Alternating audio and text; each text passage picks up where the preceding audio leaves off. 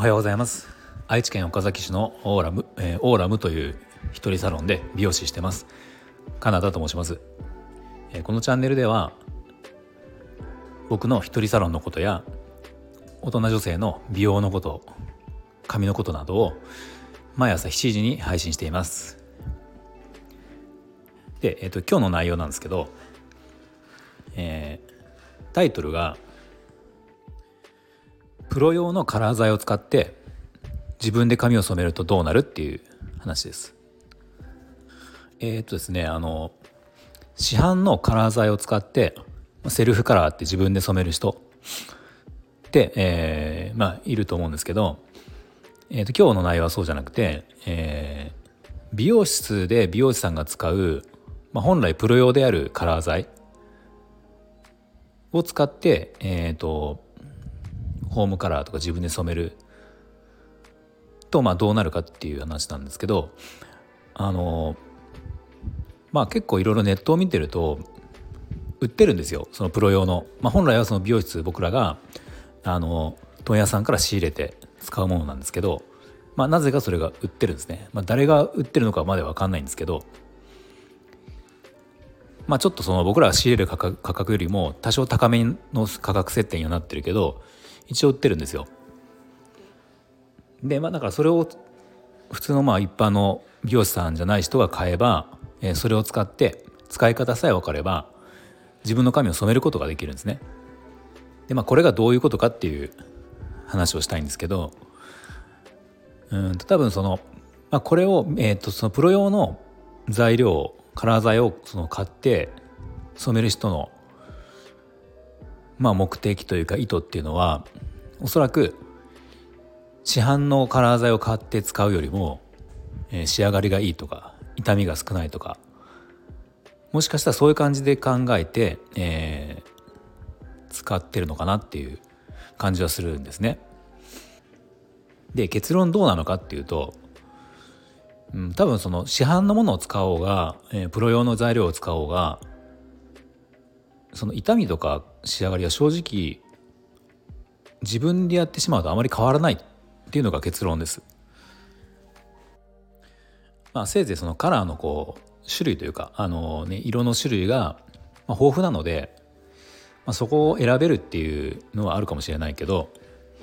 まあ、それがあんまり正直変わらないっていうとこですね。やっぱりあれあの知識がある人が使って初めて発揮できるものなので良さが発揮できるものなのでうん、多分変わらないんですよ。で美容師さんがそのプロ用の商材をカラー剤を使って、まあ、何がいいかっていうとその何がいいというか何何がその素人が使うのと違うかっていうとあの単純に色を選んでるだけじゃないんですね。美容師さんがカラーをお客様の髪をカラーする時にまあ、薬剤いろいろ選ぶんですけどそれはあの、まあ、お客様がこう例えば色をどれにするかって選んでもらってこうカラーチャートで、ね、見本を見てもらうことあるんだけど、まあ、例えばあの明るさが8っていう明るさの8レベルって明るさのじゃあアッシュ系の色を選んだとするじゃないですかじゃあこれにしましょうって話になった時に単純にこの8のアッシュの8レベルのアッシュの色をカラー剤を使って全部染めればそれになるわけじゃないんですよ。これをその髪の毛の元の状態あの根元の伸びてる長さだったり毛先のあの色の抜け方とかダメージとか、まあ、こういうものをその全部考慮して8にする最終的に8にはするんだけどそこに実は毛先の方はじゃあもう少し違った明るさのものを使ったりとかあとはその薬剤の強さをこうコントロールする2剤っていうのがまあオキシっていうのがあるんですけどこれのそのまあ、あの6%とか3%っていう、まあ、強さがあるんですよね。うん、これを、えーと、毛先と根元でこう分けて使ったりとか、まあ、場合によっては毛先の方にトリートメントとか栄養分栄養剤を入れてダメージを軽減したりとか色持ちを良くしたりとか、まあ、そういうことをやるんですよ美容師さんは。なのでそれができない人がプロ用の商材をカラー剤を使っても別に対していい結果は結果にはならないってことです。でまあそもそもそのプロ用のカラー剤があの一般のお客様が買える状態っていうのはあの本来そのメーカーが、えー、許可してるそのルートではないないはずなんですよね。まあ、だから誰かが、まあ、その違法とまで言うかどうか分かんないですけどルールを破って販売しているものっていうのがまあまず第一にあって、うん、そこそこはまあちょっと買う時も別に買ったらじゃあこれが罪になるかっていうとそれはないと思うんですけど、まあ、本来の目的ではないっていうのは買う側も知ってた方がいいのかなっていうのは思います。でもう一つあのこのカラー剤について話すと、えーね、ちょっとまあ、まあ、たまに本当にたまにあるんですけど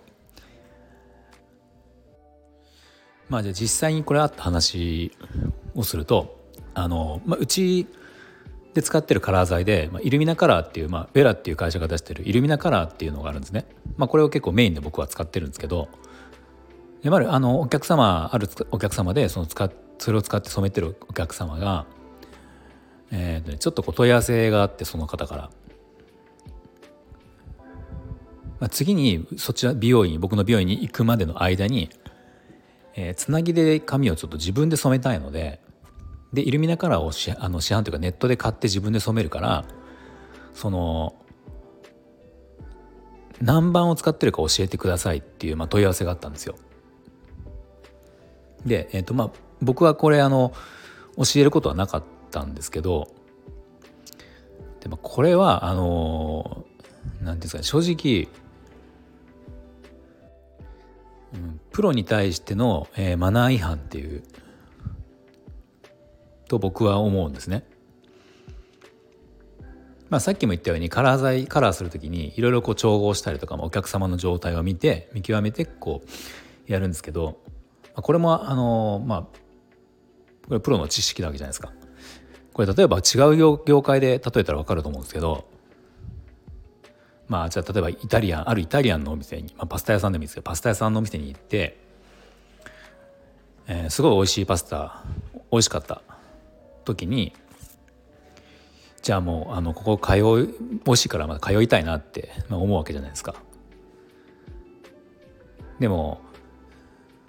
じゃあ月に1回はちょっとあれだからじゃあ2ヶ月に1回ぐらい通おうかなでもその間にも食べたいから